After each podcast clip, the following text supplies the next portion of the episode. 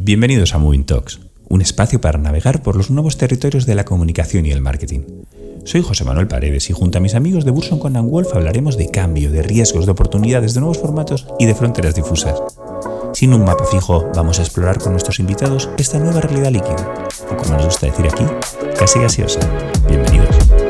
Y, cuando dicen que ahora ya las redes sociales ya no es prioritario para esa empresa, sino que realmente todos los esfuerzos, todo el foco, toda la inversión se van a poner en el metaverso, pues lógicamente cuesta no vincular las redes sociales a, a esa nueva realidad que va a ser. Hoy vamos a explorar lo grande, porque vamos a navegar en las aguas del metaverso, o de los múltiples protoversos, o incluso de los betaversos. Bueno, ya lo veremos durante el programa. En cualquier caso, nos adentramos en la última frontera, o mejor dicho, en la última frontera por el momento. Vamos a hablar de un mundo nuevo que llama a las puertas y que seguramente transforme nuestras vidas. Nuestros guías para este viaje no pueden ser mejores, ya que nos acompañan Ferrer Lalueza, profesor de estudios de Ciencias de la Información y de la Comunicación en la UOC, y Antonio Sierra Sánchez, responsables de proyectos de innovación en el metaverso de la consultora Singular. También está conmigo María Cobos, directora de Innovación y Planificación Estratégica de Burson Conagua. Ya os adelanto que el programa será algo más largo de lo habitual, pero a fin de cuentas, un nuevo universo nos espera. Ferrar, Antonio, María, bienvenidos. Muy buenas. Ha sido un placer. Tengo que reconocer que ansiaba y temía este programa a partes iguales. Os voy a explicar por qué. Porque en Moving Talks nos gusta explorar. Hemos explorado nuevas redes sociales, algunas con éxito y otras con no tanto éxito. Hemos explorado nuevos tonos, nuevos lenguajes de comunicación, pero claro, aquí nos estamos enfrentando a un universo entero, el, metaverso, ¿no? Y a mí personalmente me da un poquito de vértigo. Así que me temo que no puedo empezar de otra forma que preguntándoos qué es eso del metaverso. Bueno, si queréis, empiezo yo dando mi aproximación y voy a empezar diciendo que es una entelequia, es algo que todavía no existe, es un proyecto, es algo que con suerte veremos a lo largo de la próxima década y por tanto no, me extraña tu, miedo a abordar una, una, realidad que aún no es tal, porque realmente con las cosas que existen es mucho más fácil describir y analizar y explicar, con algo que está todavía in, progress, pues seguramente nos, va a costar un poquito más, ¿no? Pero intentando hacer una, definición, digamos, de, de urgencia, podríamos decir que es un ecosistema de entornos virtuales muy inmersivos, en los cuales prácticamente se difuminará la sensación de estar dentro o fuera de ese metaverso o estar dentro y fuera de nuestra realidad y que por supuesto nos darán juego para hacer un montón de cosas que, ahora seguramente nos cuesta imaginar, ¿no? Desde comprar, a socializar, a aprender, a hacer negocios, un, sinfín casi casi infinito de, posibilidades en ese ecosistema, como decíamos, de entornos que se caracterizarán por, por esa capacidad inmersiva que, diluyen la, realidad real, física, de la realidad virtual. Hacía bien en estar, asustado, claramente. Antonio, ¿qué nos puedes comentar? A ver, yo en mi caso, más que proyecto, diría que, que es un concepto que viene, viene como cualquier cosa muy tecnológica de la ciencia ficción, como casi todo viene de ahí, y que empieza a tomar sentido, ¿no? Sentido tecnológico. Eh, este concepto de metaverso eh, tiene unos principios que se establecieron en su momento en libros, hay muchos libros, documentación sobre cómo debería de ser y ahora mismo es como que, se están, eh, existen las herramientas para, transformar eso que parte de, la ciencia ficción en algo real, ¿no?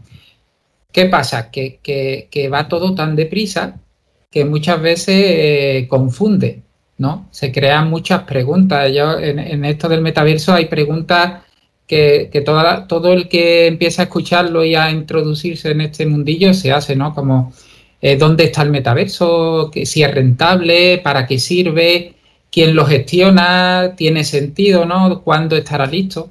Son preguntas que están ahí y se están intentando resolver las personas o los equipos, los desarrolladores, las empresas que están empezando a trabajar en algo que digamos metaverso, empiezan a, a dilucidar ¿no? a la comunidad. Y ahora mismo por eso existe tanta confusión, entre comillas, ¿no? de, qué es el metaverso y, en qué punto estamos. Porque, si os digo la verdad, cuando me he metido a investigar, ¿no? a explorar, ¿no? que nos gusta decir aquí, eh, he encontrado de todo. He encontrado mucha citación, eh, mucho marketing, también bastante escepticismo, incluso yo diría que en algunas, en algunas personas pereza. Em, pero, eh, ¿en qué, en qué, o sea, de todo ese mare magnum de emociones, ¿dónde ponemos la, frontera entre lo que tenemos ahora mismo y lo que vamos a tener en unos años? Ferran hablaba de 10 años. De hecho, creo, Ferran, leí una entrevista que te hizo en la universidad hace cuatro meses, que parece que parecen 15 años, en la que decías que hasta dentro de 10 años nos empezaríamos a ver algo parecido al, metaverso que todos eh, pregonizamos. Bueno, yo diría que hay un elemento clave y es el pistoletazo de salida que hizo Mark Zuckerberg hace unos meses, en octubre del, del, año pasado. ¿no? Cuando se produjo ese pistoletazo de salida, yo creo que todas las empresas o buena parte del ecosistema empresarial han querido posicionarse en esa realidad, que ciertamente es una realidad muy, muy prometedora. Es decir, yo creo que nos puede cambiar eh, muchos aspectos de, nuestra vida cotidiana. Si quieres, luego hablaremos de si para bien o para mal, seguramente un poco de cada cosa, ¿no? Pero lo que nadie le discute es el potencial para transformar nuestro día a día en, en ocio, en trabajo, en aprendizaje, en cualquier aspecto, como decíamos antes, de una manera tan, tan asombrosa, tan sorprendente y tan contundente como supuso la, la irrupción de Internet hace, hace ya unas décadas. ¿no? Por tanto, yo creo que cuando hubo ese anuncio, cuando hubo, cuando hubo ese pistoletazo de salida, un poco sonó el grito de tonto el último, ¿no? Y, a partir de aquí todos o casi todos han querido empezar a posicionarse para que si esto realmente va a ser tan importante, eh, esto va a marcar la diferencia entre o estás aquí o no, no eres nadie, ¿no? Cosa que hace unas décadas vivíamos, por ejemplo, tienes una web o no existes, ¿no? Luego estás en las redes sociales o, nadie sabe que, estás ahí. Y seguramente pues la, próxima frontera será esa, ¿no? O estás en el metaverso o no cuentas para nada. Pues es lógico que desde instituciones, empresas, eh, incluso particulares, han querido empezar a, poner su bandera en ese territorio ignoto que, que se supone que va a ser tan destacado, tan importante y que por tanto no empezar a tomar posiciones puede acabar suponiendo ya una desventaja de entrada. ¿no? Lo que ocurre es que esas posiciones que se han ido tomando, incluso iniciativas, algunas muy meritorias de, crear, digamos, un metaverso o algo parecido a lo que se imaginan que, puede ser un metaverso, al final son poco más que cosas vinculadas a, un experimento de realidad virtual que no ha ido mucho más allá de eso, ¿no? ¿Por qué?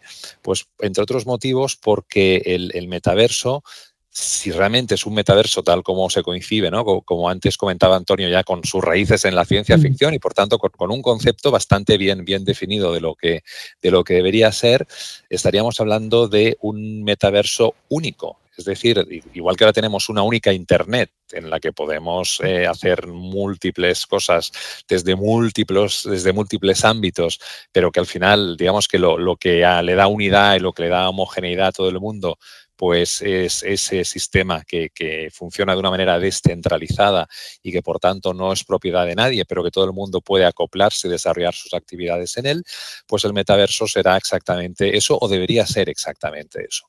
Con lo cual, cualquier intento de crear un metaverso, digamos, propio, nuestro metaverso, ¿no? el de esta empresa o el de esta institución, responde a esa voluntad de no perder el tren y de estar ahí, digamos, en la, en la primera oleada de, creación y de, ebullición de, un entorno muy, muy prometedor, pero choca con esta limitación, ¿no? Y aquí está la, incoherencia, ¿no? Que, tú muy bien detectabas, de, que en realidad cualquier cosa que hagamos, digamos, estamos intentando construir un pequeño barrio para una cosa que en realidad va a ser el universo entero, ¿no? Y, y, que lo que le va a dar gracia y le va a dar sentido a ese, a ese universo es la, interconectividad y la interoperatividad total, ¿no? Con lo cual, cualquier intento que hagamos seguramente se nos quedará muy pequeño para llegar a entender si eso realmente es metaverso o no es metaverso o si algún día tiene potencial para formar parte del auténtico metaverso, ¿no? Pero lógicamente responde a esa voluntad de que, que no se diga que mi empresa o que mi institución se está quedando anticuada y que no estamos ahí, que es lo que ahora marca tendencia y donde se supone que todos debemos estar. Porque, Ferran, si, recojo bien tu idea, estaríamos en un, en un escenario donde estaríamos como en, el laboratorio, ¿no? Haciendo pequeños ensayos antes de dar el gran salto al, al, metaverso. Los oyentes me van a escuchar decir megaverso porque se me ha metido en la cabeza y lo repetiré, pero vamos, antes del, de lanzar al metaverso, estamos en esta fase de experimentación. Em, Antonio, ¿estás de acuerdo? Y sobre todo, ¿cómo de importante es llegar a ese horizonte temporal que yo creo que Ferran en su entrevista ponía en 10 años, yo creo citando al propio Zuckerberg, ¿eh? preparado y habiendo cubierto todos estos mm, fase previa de experimentación? Eh, yo creo que, sí, que, quedan todavía una... Yo no, no, diría tanto, no diría tantos años y no iría algo, algo menor porque ya existen muchos proyectos que, están muy avanzados. De hecho, como decía Ferran, eh, Mark puso, puso el foco a nivel mundial del metaverso para que todos mirásemos ahí como el ojo de Sauron, ¿no? Eh, pero ya había proyectos que, que, que, habían salido muy potentes, como de Centraland, que, que tiene muchas bases de lo que puede ser o puede llegar a ser un, metaverso. Y, muchos le, le, están siguiendo a ese concepto porque, digamos, eh, para mí es uno de los que mejor capta lo que debe de ser un metaverso. No un metaverso, no nos equivoquemos, porque el metaverso, como decía Ferran, puede llamarse como el nuevo Internet, ¿no? Y todos los proyectos que estén unidos en ese nuevo Internet pertenecerán al metaverso. Para que estén unidos los proyectos, ¿vale? cada uno puede crearse su propio esoverso, protoverso, como lo quiera llamar, ¿no? Que se una al metaverso, pues debe de tener eh, varios principios fundamentales. Uno de ellos es la interoperabilidad, que tú tengas un personaje, un avatar, y tú puedas pasar de un eh, mundo a otro dentro del metaverso con tu misma economía, con tus mismos ítems, con tus mismos NFT, con tu mismo, con, tu mismo, lo que hayas conseguido en cada uno de los, de los mundos, ¿no? Y, ahí puedas tener una interoperabilidad entre mundos. Otro, otro factor importante es la presencia. El metaverso no se concibe si tú no tienes esa sensación de presencia dentro del mundo. Para ello, eh, la realidad virtual es el dispositivo que se, que se define como el, dispositivo del metaverso, porque es un dispositivo que te, mete inmerso tanto realidad virtual como la, realidad mixta, ¿no? Te, adentra dentro del metaverso. Y luego, lo más complicado, lo que, lo que sí que va a llevar años de trabajo es la estandarización. Necesitamos un estándar para esos mundos que se están creando, que todos conecten dentro de un mismo sistema. Y ahí se creará el metaverso. ¿Vale? Y ahí es donde crearemos el metaverso. Cuando todo esté estandarizado, cada, cada, cada mundo se pueda interconectar y podamos tener eh, presencia dentro de, esos mundos. Claro, Antonio, porque eh, hasta ahora, la gente habla del metaverso, eh, pero lo que podemos ver son protoversos, que me, ha gustado mucho la, mucho la palabra, o sea, como pequeños proyectos separados entre ellos y el gran salto estará cuando logremos conectarlos todos, ¿no? Para crear algo parecido a la nueva a la nueva internet. De hecho, todavía no existe un proyecto interconectado con otro. El primero que el primero que consiga interconectar Decentraland con Sampo, eh, Horizon con Decentraland, el primero que interconecte creará como esa semilla para el resto, para crear esa estandarización que necesitamos. ¿Y quién os parece que está preparado para interconectar? ¿Se admiten apuestas? Yo, te voy a contestar quién creo que no está preparado. Y quien creo que no está preparado es Meta, que está muy mal posicionada para, favorecer justamente lo, que Antonio con, mucho acierto apuntaba hace un momento, ¿no? Esa necesidad de crear un estándar que, que facilite esta interoperatividad entre todos los intentos de crear ese metaverso, de contribuir a ese metaverso, para que realmente eh, pues el avatar de cada usuario como bien decía Antonio, pueda pasearse de, un entorno a otro manteniendo su, esencia, ¿no? E incluso cuando no esté conectado a ese metaverso, las cosas, lógicamente, el, metaverso no, no, cerrará nunca, ¿no? Será un 7 por 24 por 365 y, y, por tanto seguirán ocurriendo cosas, estemos pendientes de ellas o no. Con lo cual, lógicamente, a, nuestras propiedades, a, nuestro propio avatar, le, pueden ocurrir cosas que nosotros descubriremos cuando, cuando vamos a, a conectar ¿no? Pero eso requiere que mm, sea cual sea la, entidad que lo acabe liderando o que lo acabe coordinando, haya esa capacidad de establecer alianzas y de establecer pactos de llegar a acuerdos y de consensuar cuál va a ser ese, ese nuevo estándar de la nueva Internet. Y, claramente hay empresas que seguramente tienen potencial para ello, como puede ser Microsoft o como pueda ser Apple o como pueda ser Google, eh, Alphabet, su matriz, pero la que tengo muchas dudas de que realmente pueda ejercer ese, ese papel de, consenso y de, y de cierta eh, coordinación es claramente Meta. Antonio, mójate, mójate, que hemos entrado ya en harina. Eh, vale, yo mm, eh, me estoy rodeado y trabajo mucho con tecnologías inmersivas y viendo un poco cómo, cómo va eh, este, este, mundo y cómo se va un poco posicionando este tipo de tecnología, tenemos que diferenciar, ¿no? Y entonces entender, existe una tecnología web que es muy estándar, o sea, si tú creas un metaverso como eh, Decentraland que directamente desde tu navegador web pones la URL y entras, es muy cómodo utilizarlo, es muy cómodo usarlo, por lo cual llega a muchísima más gente. Yo, Antonio, tengo que decirte que lo he utilizado para preparar la, entrevista y de hecho vosotros tenéis un espacio en... sí, tenemos, nosotros... Yo era un señor con barba y pantalón corto. Cada vez, nosotros fuimos nativos en, los primeros momentos de, de Centraland, de hecho participamos en Jan, adquirimos tierras por participar y hacer proyectos, o sea, que eh, conocemos el proyecto muy a fondo, todos, conocemos casi todos los proyectos, ¿no? Ese proyecto es muy bueno porque, porque parte de la estandarización del navegador. Luego hay otros proyectos que tiran de aplicaciones, te tienes que descargar una aplicación, ¿vale? Pero en este sentido, en esa guerra de también esta Meta con su propio dispositivo, Meta se quiere posicionar más con el hardware. Aparte de que tiene Horizon y él quiere estar ahí, quiere ser un player importante del metaverso, él, eh, su hardware o las Oculus Quest ahora mismo son el mejor dispositivo de realidad virtual que existe y, se quiere posicionar y quiere hacer fuerza también con eso. Pero algo importante en el metaverso y que todos los metaversos tienen, y ahí es donde flaquean, es en el constructor. Un metaverso debe de dar a la comunidad un constructor para construirte tú tus, tus propios ítems, tus propios mundos, tus propios avatar, lo que quieras, ¿no?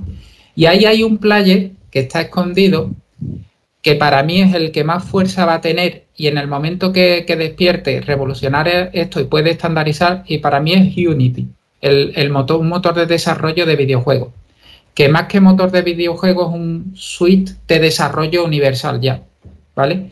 Yo veo a Unity como el estándar de desarrollo del metaverso. Y en este punto, todo lo que se genere en este motor podrá vincularse directamente en, algún metaverso que se cree, en algún estándar universal, ¿no? Y ahí entrará Meta, que, que su motor de desarrollo, casi todo el mundo desarrolla en Unity, entrarán casi todos los players existentes. Porque ahí es donde yo veo que flaquean todos los desarrollos. ¿no? ¿En, qué desarrollamos? ¿En web? ¿En aplicación? ¿Con qué potencia? Porque claro, la web tiene mucha problemática con los gráficos, los dice, pero si esto parece un videojuego. Eh, nos queremos ir a algo más potente. Entonces ahí conforme pase el tiempo y, los dispositivos sean más potentes y puedan, yo creo que posicionará como motor de desarrollo Unity. No, es, muy interesante. Es el editor, por así decirlo, ¿no? Es el, que permite crear eh, los nuevos mundos, ¿no? El que, el que controle esa, esa, dinámica tiene bastantes posibilidades de ser el... si no, piensa en Matrix, el, constructor, o sea, el creador de mundo es donde parte el core de todo. O sea, tú construyes y tienes un botón para publicar. O sea, construyes tu mundo, lo publicas y te da la facilidad también de integrar blockchain, integrar criptomonedas. O sea, necesitas algo, una herramienta que lo englobe todo. Y Unity posee todas las, posee todas las bases. Esto, esto volvería loco a McLuhan, ¿eh? aquella máxima del medio es el mensaje. El medio es el mensaje, pero además es la herramienta con la que construyes el medio. Podrías tener la cabeza, bueno, de, McLuhan, pero no sé cómo lo ves, tú eres profesor. Sí, bueno, yo la verdad es que creo que McLuhan, con, todo lo que ha aportado a, la teoría de la comunicación, ya le habrá dado vueltas la cabeza en, más de una ocasión. ¿no? Yo, por ejemplo, cuando, citabas la frase más emblemática del medios en mensaje, recuerdo que en la primera oleada de la pandemia cuando, por ejemplo, la Organización Mundial de la Salud eh, estableció una cuenta en TikTok, que en aquel momento estaba posicionada como una red absolutamente inane, frívola, con contenidos absolutamente triviales que no tenían ninguna relevancia, yo entendí que realmente el, medio ya no es el mensaje, porque ya no es, ya no es importante las connotaciones que pueda tener el medio para acabar de completar, ¿no? incluso a veces matizar o, o contrarrestar lo que estamos diciendo de manera explícita, sino que realmente el medio se había convertido puramente en eso, ¿no? en un medio para llegar de manera eficaz aquellos públicos a los que interesaba llegar, ¿no? Con lo cual yo creo que aquí a McLuhan ya se preparó para todo lo que pudiera venir, ¿no? Porque su gran axioma, ¿eh? Sí, porque su gran axioma se veía de una manera muy, muy empírica, claramente puesto, puesto en, duda, ¿no? Y, ciertamente yo creo que con el, con el metaverso también unas cuantas vueltas más le dará a él, y en este caso no solo a él, sino que seguramente también a otros, a otros muchos, ¿no? Porque al menos lo que, lo que nos promete esta iniciativa es realmente un, un salto totalmente disruptivo respecto a lo que conocemos en la actualidad.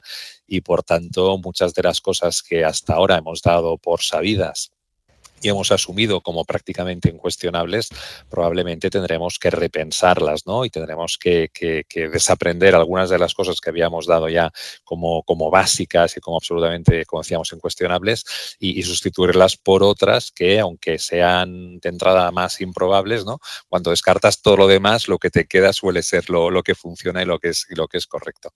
en este programa, Ferran, somos muy amigo de Bauman, ¿no? de la teoría de, la realidad líquida. Entonces, claro, lo digo porque nos estamos elevando y vamos a pasar a la líquida, a la etérea, a la virtual, o sea, vamos a acabar en algo totalmente, totalmente inmanejable. Pero quiero, quiero, quiero volver a ese, a ese tema de la disrupción, porque yo creo que, de hecho, ha sido en, una entrevista también que leí contigo, que leí tuya, perdóname, donde creo que no eras tú, era uno de tus compañeros de la, de la, de la universidad, decía que no será tanto una revolución, sino una evolución natural de las redes sociales y del Internet que tenemos actualmente. Sé que es un tema de matiz, pero puede ser un matiz muy importante, ¿no? ¿Cómo lo veis?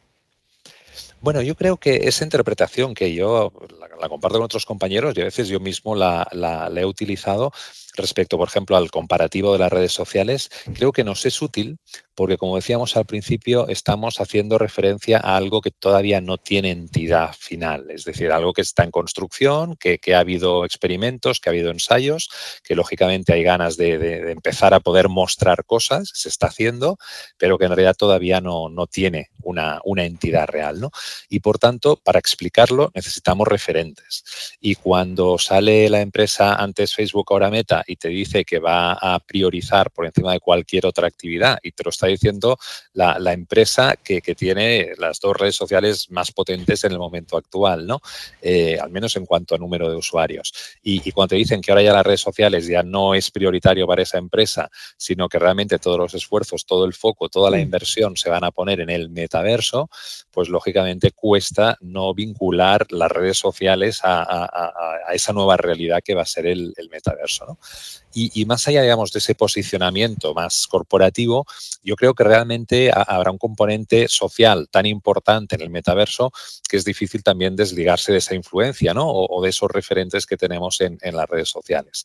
¿Por qué? Porque podremos interactuar, porque habrá espacios en los que nos podremos reunir no solo con, las personas con las que nos apetezca compartir cosas, sino, por ejemplo, con empresas, con instituciones, con entidades de todo tipo, y, de algún modo eso reflejará un paso que ya se ha dado hace tiempo con el mundo de las redes sociales, ¿no? que de algún modo cambiaron el paradigma de la comunicación, hicieron que en lugar de tener que esperar a, que el público de algún modo esté eh, en el entorno en el que tú eres capaz de, transmitir información o de comunicarte de algún modo, en lugar de esperar a, que eso ocurriera, teniendo en cuenta que el público cada vez va más a la suya ¿no? y es más reacio a, dejarse influir y está más saturado por, por la multiplicidad de, fuentes a las que puede acceder para, conseguir información, pues en lugar de eso, las redes sociales nos dieron la oportunidad de ir a aquellos sitios donde el público ya estaba de por sí y por tanto encontrárselo allí y además encontrárselo con un estado de ánimo particularmente predispuesto a ese intercambio de, información y a ese consumo de contenidos. Con lo cual, yo creo que, que ese referente sí que va a ser muy útil para el metaverso sobre todo desde la vertiente de la interacción social y por tanto también desde la vertiente comunicativa, porque aunque todo, digamos que ampliado, actualizado e incrementado, de algún modo ese referente de las redes sociales sí que nos puede dar algunas pistas de cómo va a funcionar la interacción en el metaverso. me parece muy interesante. Voy a, voy a aprovechar para meter en, la conversación a María, que está pacientemente junto a nosotros escuchando, porque yo creo además que su opinión aquí es, es muy relevante.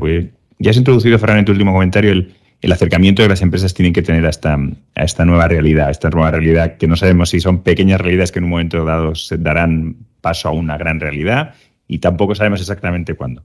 Pero robándole el, concepto, creo que ha sido Acento, si no me equivoco, el último informe que leí, ellos apostaban porque las empresas empezaran a acercarse a este mundo, primero con una inversión relativamente contenida pero que después rápidamente estuvieran preparados para poder escalar y además escalar de una forma eh, muy, muy rápida o prácticamente instantánea.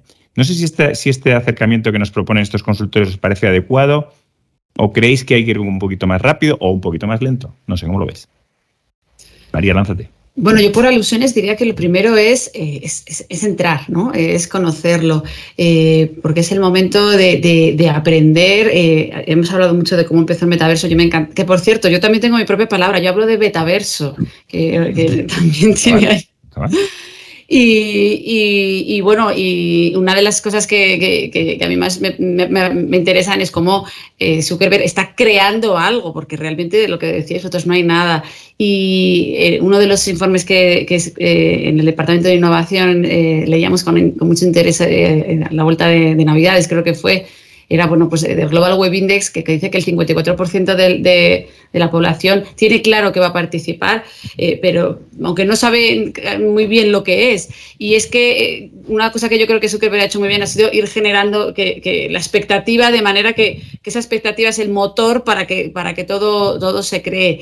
Y una de las razones que decía este informe por las que las, empresas tienen que estar ahí, que nosotros en Burson con Aguas escribimos, es que eh, hay que conocer qué expectativas tienen los, los usuarios y, que es el momento de ir aprendiendo cuáles son los códigos. Hoy en día todos sabemos que lo que decimos en, en Instagram no lo diríamos así, en LinkedIn, y lo vemos como muy lógico, ¿no? Pero, pero ¿cómo, ¿cuáles serán esos códigos en el metaverso? ¿Qué cosas se harán? Eh, hemos, hemos habido eh, pues, un concierto de Foo Fighters que fue un desastre porque no, lo, abrieron las puertas muy, muy justos de tiempo. Bueno, pues es el momento de, meter la pata, ahora sin ir como kamikazes, ¿eh? pero ahora se nos, va a se nos va a perdonar ciertas cosas. Y es el momento de, aprender, de conocer los códigos y, sobre todo porque, como dicen los, en las startups, winner takes it all, ¿no?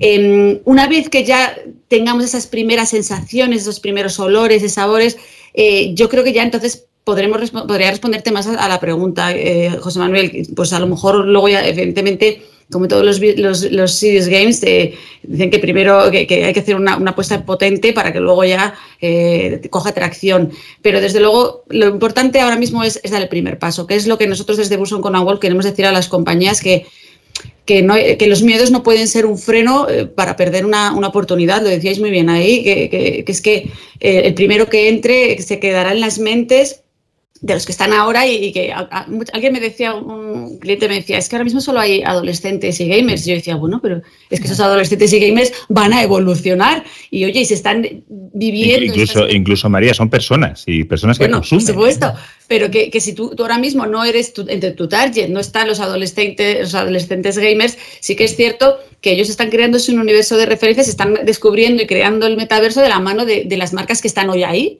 Eh, por eso no hay que perder la oportunidad. Ese sería nuestro mensaje, que hay que, lo, importante sobre todo es entrar, empezar y, no tenerle miedo. Antonio, ¿cómo lo ves? Correcto. Pues, a ver, tenemos un, ejemplo al que mirar que, lo hemos vivido todo, como ha sido eh, la, tecnología mobile, ¿no? Cómo, cómo entró la tecnología mobile en nuestras vidas y cómo hemos visto a padres y abuelos de decir no, no, no, a, estar enganchados a un teléfono y eso no nos lo creeríamos en, su momento. En, este, en, nuestro nuevo paradigma en el, que, en el que estamos del metaverso, Yo eh, a las empresas lo que les diría que primero apuesten por la que ahora se llama la web 3.0. ¿Vale? Eh, esta web 3.0 es virtualizar, es hacer pasar del 2D actual de una web al 3D. Ofrecerle al usuario más eh, que tenga más control de lo que hace dentro de la web que sea descentralizada, utilizar ya la blockchain dentro de, la web, que, puedas incluso comprar con criptomonedas, hacer transacciones. Ese sería el, primer gran paso que se pudiera dar eh, una empresa, crear su propia web 3.0. Y luego el siguiente paso es exportarla. Hay empresas muy potentes, como Atari, Adidas, que han apostado directamente y han ido a Decentraland, han comprado un terreno y han montado su, su tierra. Yo eso quizás no lo... Esas empresas que tienen ese nivel de potencia, yo sí lo veo que hagan ese tipo de movimiento y, y tengan que estar ahí. Y aparte eso da el paso a, que otras empresas vayan apostando. Pero las empresas cotidianas, empresas pequeñas, yo empezaría primero por una apuesta por la web 3.0. Luego exportamos esa, si esa web empieza a tener recorrido, exportarla ya a un metaverso. Los metaversos iremos viendo conforme pasa estos años, metaversos eh, que sean más sectoriales. Por ejemplo, ya, y aquí saco una cuña publicitaria, yo estoy trabajando con un gran equipo en un metaverso que vamos a sacar ahora a mediados de año, que es exclusivo educativo, se llama Educaverse. Es un metaverso que está ya, que parte de un proyecto de Web 3.0, de un proyecto que se llama Educa 360, y ese proyecto se ha ido transformando para entrar ya directamente al, metaverso, con un mundo virtual para escuelas, universidades, eh, empresas educativas.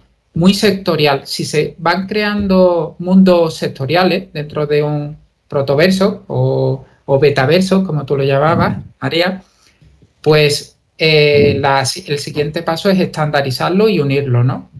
Pero hay que estar ahí, pues yo diría que sí, que tenemos que empezar a mirar.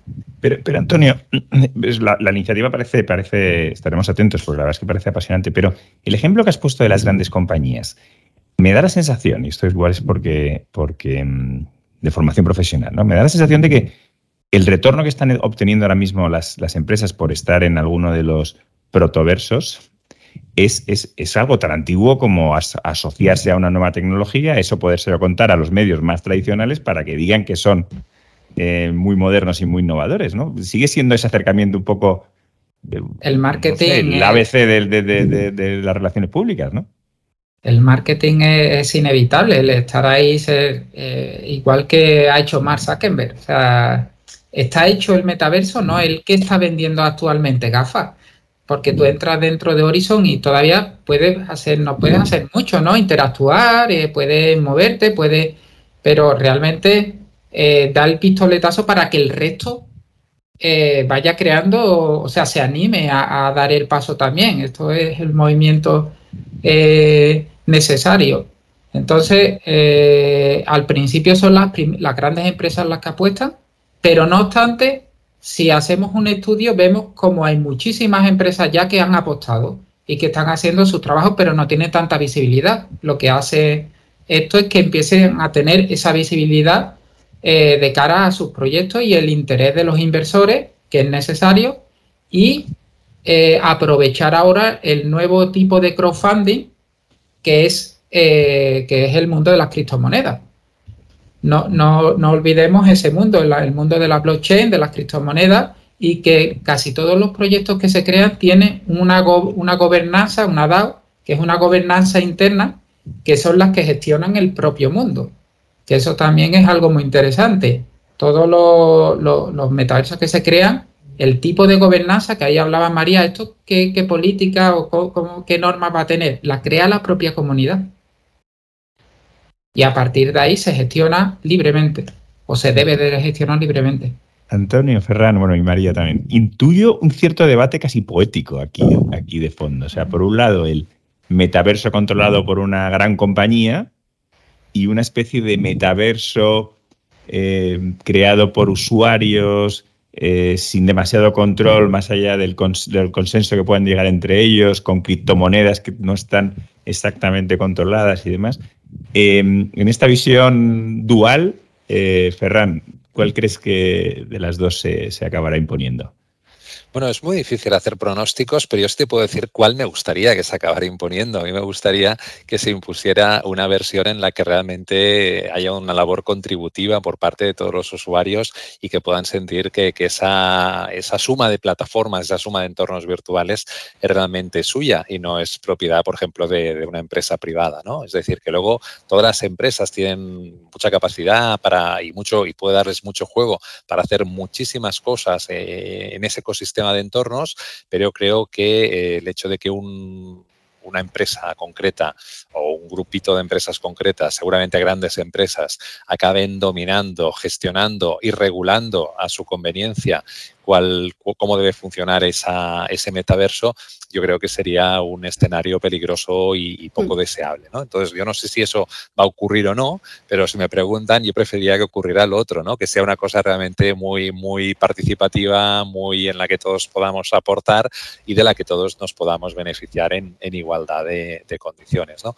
Yo, por supuesto, también consigno el, hallazgo del término que, que, apuntaba María, lo del, lo del betaverso, ¿no? una versión beta del, del metaverso verso, porque yo creo que realmente estamos en ese punto, ¿no? Se están haciendo ensayos, se están probando cosas y yo creo que al final es de ese caldo de cultivo, ¿no? De que, se ha generado pues cierto deseo, cierta voluntad, ciertas ganas de, de estar ahí que, realmente puede acabar emergiendo un, movimiento en el que todos seamos capaces de contribuir, de sumar y de conectar nuestras, digamos, aportaciones más pequeñitas para construir una cosa más, más grande entre todos, de manera, como decíamos, más participativa y no tan teledirigida por, por grandes corporaciones. ¿no? Yo creo que, esa puede ser la, clave. Y respecto también al, tema que antes comentaba María, ¿no? de los adolescentes y los gamers, pues es, cierto ¿no? que ahora nos imaginamos sobre todo el metaverso como ese universo de realidad virtual en el que un adolescente pues se, mueve como en, como en casa, ¿no? Y puede pasarse horas y horas de una manera absolutamente cómoda y haciendo que ese entorno sea su entorno y quizá una persona de más edad, pues igual nos puede costar un poquito más.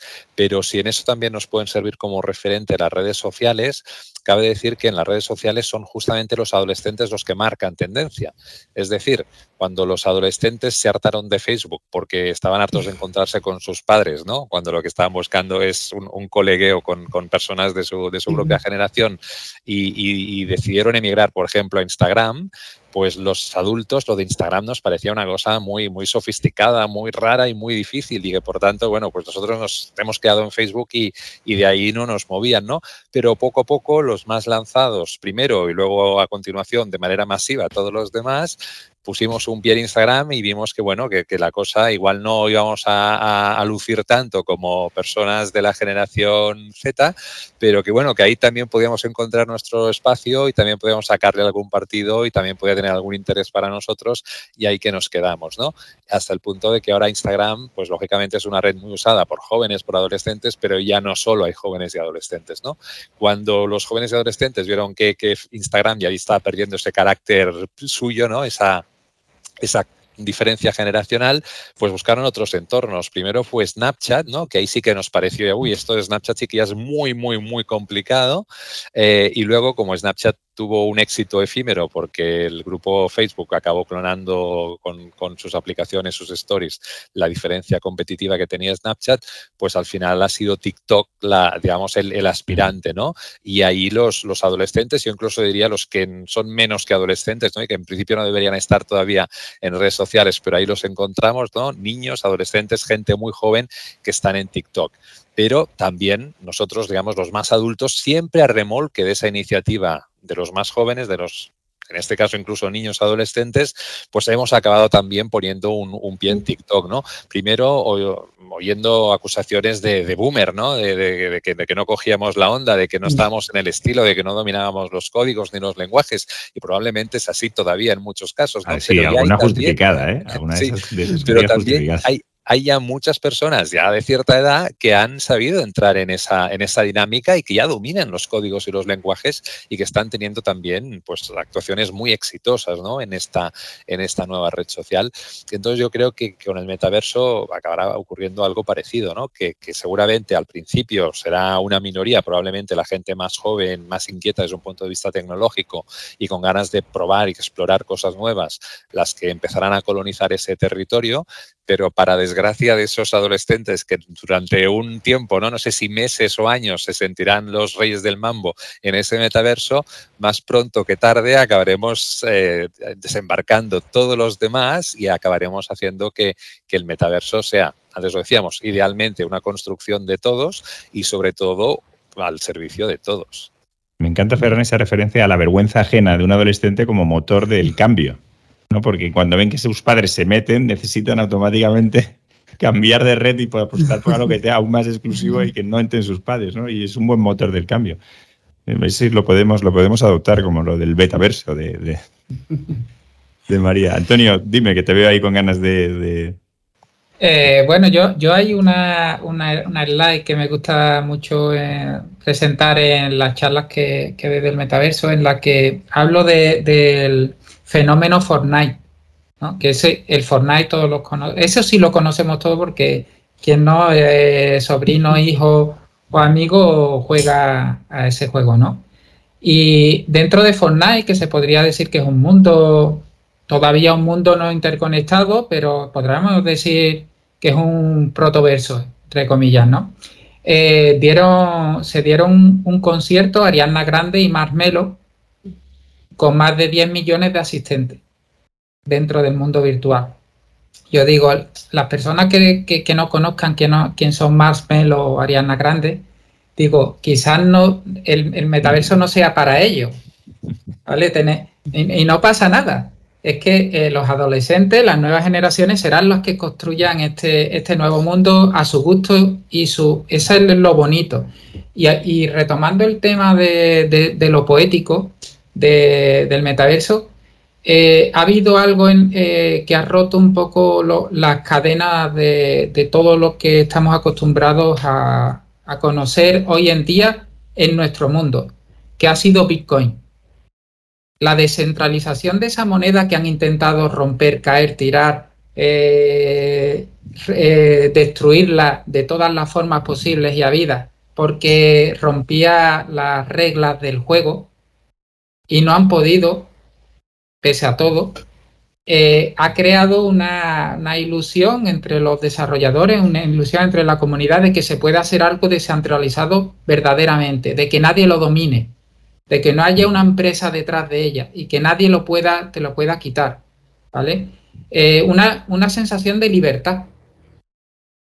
Y eso es una llave muy potente para las nuevas generaciones, los inconformistas, los rebeldes, para crear y hacer un, nuevo mundo, entre comillas, ¿no? Y ahí está lo poético, ahí está lo bonito y lo divertido, ¿no? Y ahí está la fuerza del metaverso, en la libertad.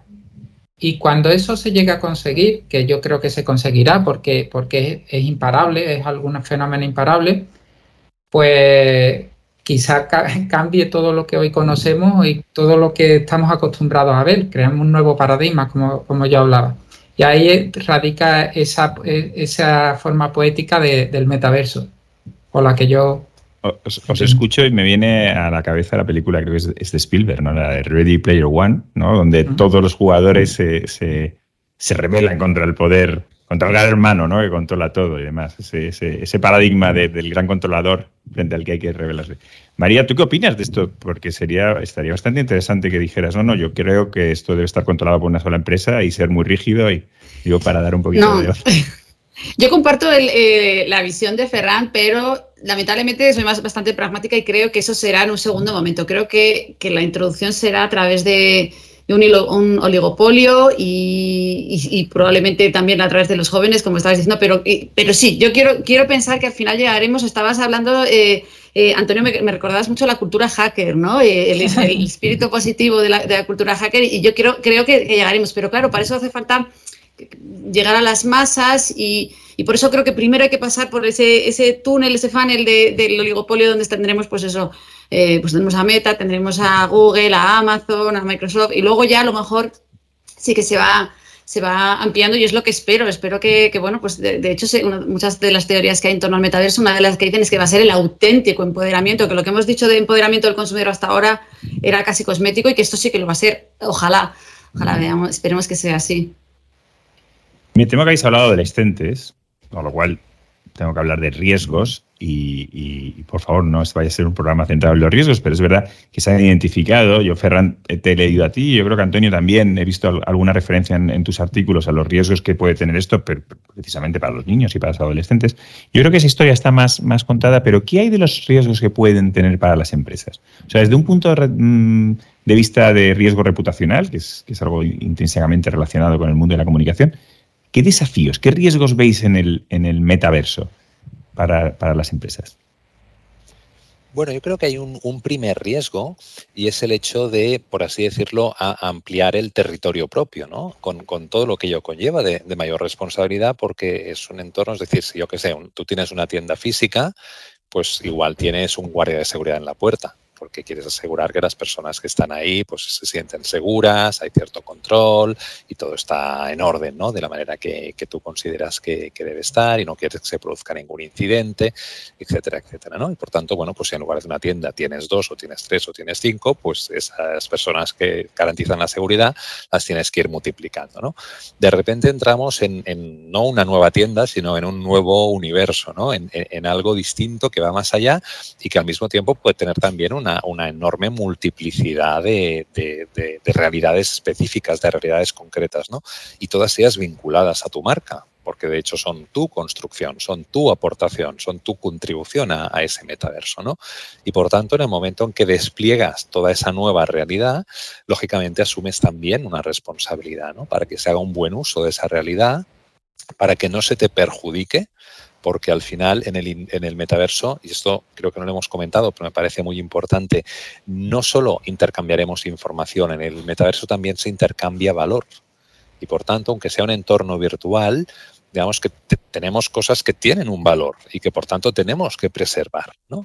Y, tenemos que preservar, no puedo decir en, sentido físico porque estamos hablando de un entorno virtual, pero ya me entendéis. O sea, son cosas que existen y que si nos las quitan o si se estropean, pues habremos perdido nuestro capital en ese metaverso. ¿no? Por tanto, todo eso habrá que protegerlo. Y luego, por supuesto, el, tema reputacional. Eh, asociarnos a determinadas prácticas, a determinadas actuaciones, a determinadas actitudes que pueden darse en esos entornos que están bajo nuestra responsabilidad, si son inadecuados, si son indeseables, lógicamente nos va a perjudicar también desde un punto de vista reputacional, porque será nuestro territorio el que ha cogido esas actividades inadecuadas. ¿no? Por tanto, yo creo que, que abren realmente un, un reto muy importante para, para, las empresas y las organizaciones que tengan presencia en el metaverso y que además es una cuestión sobre la que yo no había reflexionado, porque como tú bien decías, eh, cuando empezamos a pensar en los riesgos, sobre todo nos planteamos los riesgos para el usuario, ¿no? Cosas como, bueno, pues qué, qué, pueden hacer con nuestros datos, los datos eh, eh, el, el, tema de, del coste de oportunidad que conlleva pasarse quizá mm. demasiado tiempo en el metaverso en detrimento del tiempo que pasamos en, en nuestra realidad, por así decirlo, real, ¿no? Física o, cuestiones como la brecha digital, que lógicamente se puede agrandar muchísimo con, la, con la, eclosión del metaverso. ¿no? Pero este, esa perspectiva de poner el foco también en, qué riesgos puede conllevar para las empresas me parece muy interesante. María, ahora que estamos hablando de los riesgos para las empresas, eh, ¿qué nos puedes decir del riesgo reputacional, tanto de estar como de no estar en el metaverso para una empresa? Bueno, quizá lo primero que es imposible eh, vaticinar todos los escenarios de riesgo que, va a haber porque esto se está, se está construyendo. Entonces nosotros lo, que recomendamos a nuestros clientes es lo primero, eh, establecer mecanismos y herramientas para reaccionar de manera ágil y proporcional, que ya las redes sociales nos han enseñado que, sobre reaccionar o, o infrarreaccionar es casi lo, peor. Pero así a priori hay algunos que son bastante, bastante claros. Mm, si, el metaverso es un espacio para crear marca, eh, la suplantación de identidad o las falsificaciones eh, es, un, riesgo mm, eh, evidente. es cierto que está toda la, tecnología blockchain, pero bueno, no deja de, ser algo que, que, hay que cuidar. Las malas prácticas de, nuestros avatares profesionales, porque todas las empresas de alguna manera iremos teniendo, ahora hay asistentes virtuales que de alguna manera son, son un, avatar profesional y, bueno, y esta falsa sensación de, anonimato y de libertad pues puede llevar a que, a que personas que representan tu marca y tu compañía pues no actúen de una manera ética eh, como marca tu compañía. Claro, claro, como, como se puede producir ahora en las redes sociales, ¿no? Que alguien que pone en su perfil empleado de tal empresa diga una barra basada o diga una burrada, ¿no? Bueno, es que de hecho se ha estado hablando hasta, de actos de, acoso en, algunas plataformas, de, un avatar a otro, imagínate, pues eh, todo esto, pues, pues ahí está. Em, luego hay otros, eh, otros eh, riesgos que para mí son, son casi más son mm, más metafísicos, podríamos decir, pero para mí muy importantes, y es el riesgo de, la, incoherencia. Y es que no es esto de lo que pasa en el metaverso, se cae en el metaverso, al revés, realidad y, y mundo virtual se influyen mutuamente. Un ejemplo muy concreto, el consumo energético. ¿Tiene sentido que estemos en el mundo real? Eh, explicando los esfuerzos que hace nuestra compañía para cambiar todo el sistema de las luces LED, el consumo energético eficiente y, al final participemos de algo que ahora mismo consume mucha electricidad. Hombre, se habla de que el día de mañana pues ahorraremos viajes, pero ahora mismo es un consumo energético. Pues eso, todas esas reflexiones eh, hay que hacerlas, porque si no, llegamos al último, al último gran riesgo que vemos nosotros en Boston con Wolf, eh, es la credibilidad. Eh, ¿para qué estás aquí? Oye, que si estás aquí para vender, fenomenal, pero que, sepamos para qué estás aquí y, que seamos, haya una cierta autenticidad. Y es que yo creo que, bueno, yo en Burson con Web pensamos que una de las grandes eh, aportaciones de, la comunicación del mundo real a, la comunicación en el metaverso sería, por ejemplo, eh, los intangibles, es que aquí además la palabra viene, viene perfecto, ¿no? todo el mundo de los intangibles y los valores puede ser una gran aportación para que este metaverso no sea Mm, no, sea una jungla y que realmente pues eh, las marcas puedan estar ahí con un propósito eh, y de, una manera que, con la que el usuario se identifique y, generen esas, esas eh, relaciones de, valor y duraderas. Los intangibles en el mundo intangible. Exacto. vaya, vaya paradoja. Vivamos de paradojas hoy. Yo, en mi caso, diferenciaría el peligro del, usuario para mí es el mismo que tiene hoy en día Internet. Es muy similar. Para las empresas, el peligro yo lo llevaría más a la tendencia, al no estar en el momento, al, al ver eh, eh, empresas que emergen de la noche a la mañana y se posicionan por encima de gigantes. Eh, hay proyectos que en menos de un año su market cap ha subido a 7 billones de dólares, porque eh, hablamos de una globalización, de unas tendencias que se mueven a un ritmo frenético. Entonces las empresas tienen miedo de, perder su esencia, de no estar en el momento, de, no, eh, de no captar lo que el público quiere y en, eso invierten mucho y por eso quieren estar ahí. Se crea ese FOMO, como se le llame, ese de, tengo que estar o no tengo que estar, porque hoy el mundo cambia de la noche a la mañana. Entonces veremos empresas y, que, que, nazcan y que se posicionen. Ese es el miedo de Meta, ese es el miedo de muchas otras, incluso de Apple, que, que no se ha posicionado todavía en este mundo. Eh, Apple es uno de los gigantes dormidos, ni ha sacado un hardware de realidad virtual ni realidad aumentada, ni tiene un proyecto todavía de metaverso, ni sigue ahí dormido con su... En algo tiene que estar trabajando, eso lo tenemos claro, pero todavía no se ha posicionado. O sea que, también cuidado con eso, porque no sabemos quién, cuáles son los players que pueden dominar. Está bien, es, una, muy buena reflexión. Eh, tenía dos preguntas más, pero se me acaba de cruzar una por medio que os la tengo que hacer. Em, yo recuerdo, es una anécdota personal, la primera vez que hablé con un móvil, eh, y eso que era por cable, ¿vale? Inalámbrico, en el corte inglés, una señora se me acercó y me dijo, deje usted hacer el ridículo. Y la verdad es que se me quedó grabado, supongo que era esa señora igual tiene un casco de realidad virtual y precisamente por eso os quería, os quería preguntar, ¿cuándo empezaremos a ver normal em, los cascos de realidad virtual, la gente con las gafas y demás? Porque reconozcámoslo, ahora mismo cuando ves a alguien en el salón de casa como un zombie pegando mm, palmadas al aire, no deja de ser una, imagen un poco cómica. ¿no? No sé cómo os parece. Sí, bueno, yo creo que de entrada el, hábito nos acabará acostumbrando a, eso, ¿no? Yo recuerdo también cuando veíamos a, personas con, un teléfono móvil, eh, bueno, pues que parecía una cosa absolutamente innecesaria, ¿no? bueno, igual si eras un altísimo ejecutivo, una ejecutiva de una empresa o de una institución muy importante que realmente no podías ni siquiera desconectar durante los desplazamientos que te lleven pues en tus viajes de negocios o, o de casa a la oficina, pues igual en algún caso muy, muy, muy concreto podía tener justificación esa necesidad, ¿no? Pero pensábamos que realmente era, era poco más que, que una pijadita que, que, pasaría de moda muy rápidamente, ¿no? Y que además, pues que, y ahí creo que no nos equivocamos tanto, que, que podía convertirse en una herramienta incluso de cierto control, ¿no? Porque íbamos a estar pues localizables en, en todo momento, ¿no?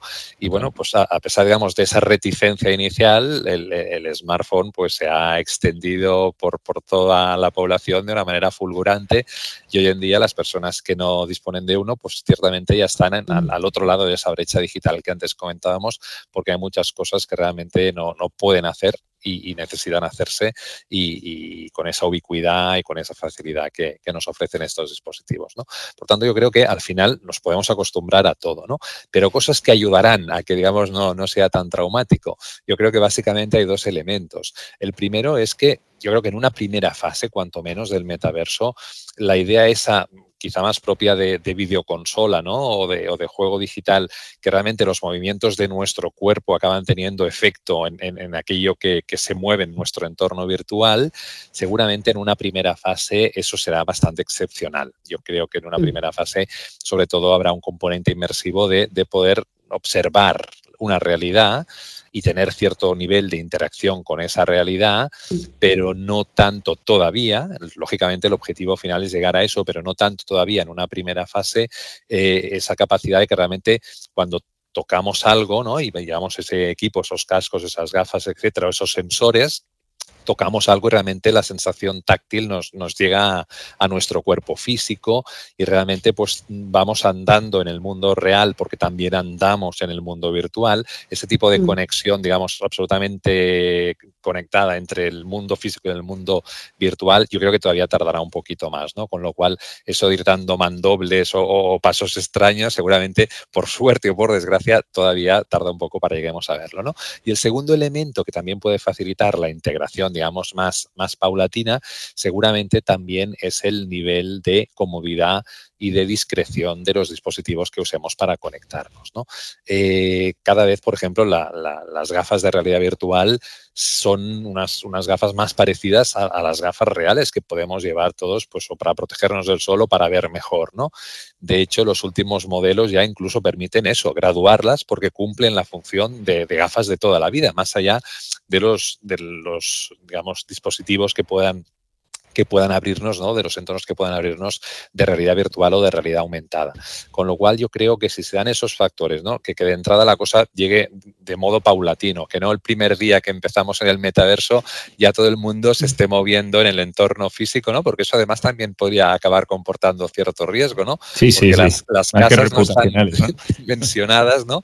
ni las casas ni las oficinas para, para mucho movimiento. ¿no? El universo será, será muy grande como para poderse mover, mover por él si, realmente eso tiene que ir acompañado de un movimiento físico real proporcional a, esa capacidad de, movernos en el metaverso. ¿no? Por tanto, si eso llega de manera un poco más paulatina, que entramos, digamos, poco a poco, ¿no? y que la movilidad que requerirá el uso o, la inmersión en esos, en esos entornos no se corresponde realmente con la misma movilidad a nivel físico, y luego también eh, avanzamos en el tema de la manejabilidad y comodidad de los dispositivos que acabamos usando, con eso, más la suma del tiempo y como decíamos que nos estamos acostumbrando a todo, pues yo creo que realmente eso no, no será particularmente o no debería ser particularmente traumático. Claro, Fernando, porque yo asociaba el, el megaverso a un señor, un señor o una señora, un adolescente en, en, el sofá de su casa, pero entiendo que aquí una de las claves puede ser que, que, el dispositivo sea móvil, ¿no? Igual que llevamos el teléfono móvil, que nos podamos mover en una especie de combinación de, megaverso virtual con, con universo real ¿no? de la calle. Antonio, no sé cómo lo ves.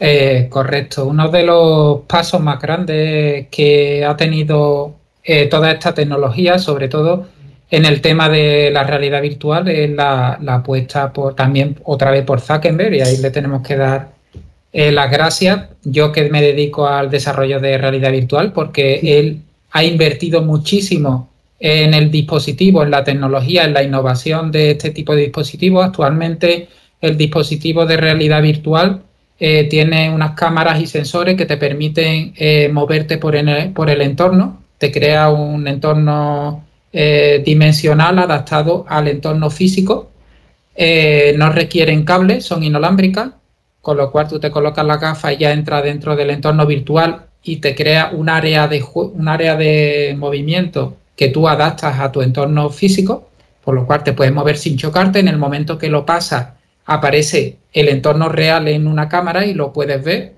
Eh, los dispositivos ácticos están eh, mapeados para que te vean las manos y en la sensación sea como que eh, de hecho puedes interactuar sin mando porque las propias cámaras te detectan las manos y puedes utilizar tus movimientos de las manos dentro del entorno virtual y todo esto eh, con, ya con una tecnología inmersiva eh, eh, cómoda, que no marea, porque esto fue uno de los grandes problemas del inicio de la realidad virtual, que se lo ponía a las personas, y esto me marea. Eso se, ya se ha corregido, estamos en un punto en el que la realidad virtual ya es confortable y a partir de aquí, de que la tecnología también es barata, porque el dispositivo de Oculus eh, está alrededor de los 300 dólares, 350. O sea, no es algo prohibitivo, es como, digamos, una videoconsola o más barato que, que una... Bastante más barato que cualquier móvil de última generación, ¿no? Yo, por ponerte una anécdota, eh, eh, vamos, yo hago muchos eventos y trabajo para empresas creando desarrollos de realidad virtual y de innovación, pero en mi casa yo tengo dispositivos y cuando llega, tuve una, una cena con unos amigos el otro día y yo siempre saco las gafas y le digo, probar, ¿quién no lo ha probado? ¿No? Eh, no, eso, en el momento que la prueban, en el momento que la prueban, interactúan, dicen, pero ¿esto qué es? ¿Esto dónde se compra? ¿Esto cuánto vale? ¿Vale?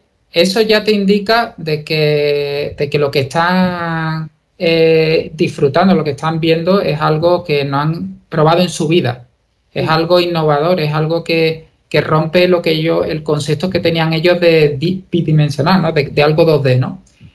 Y, es muy potente. Entonces, verles que, es un dispositivo que cada vez se está integrando más, que cada vez las empresas están adoptándola para, para procesos tecnológicos, que, la comunidad la está utilizando y el tema de la del entretenimiento está teniendo mucho auge con este dispositivo, pues da, indica que todo va, todo va para adelante.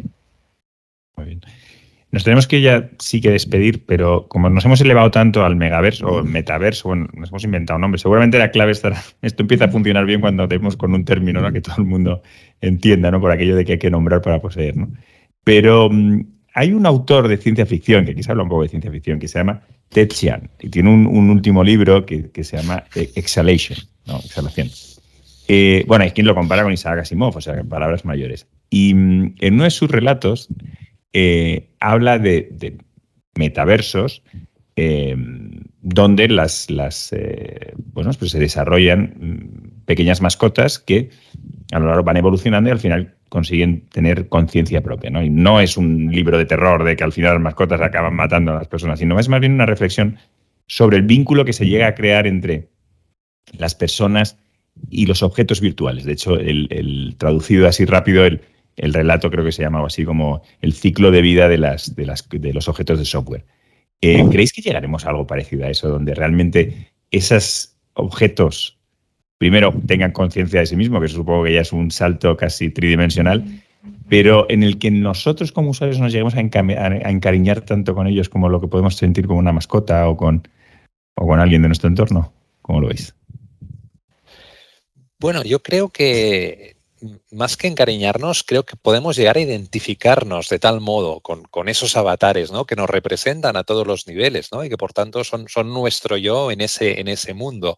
Porque antes Antonio lo ha explicado muy bien. Eh, una de las cosas que definen el, metaverso es esa presencialidad, ¿no? La idea de que estamos ahí. No es una cosa que contemplemos a través de una pantalla, sino que la estamos viviendo en primera persona, ¿no?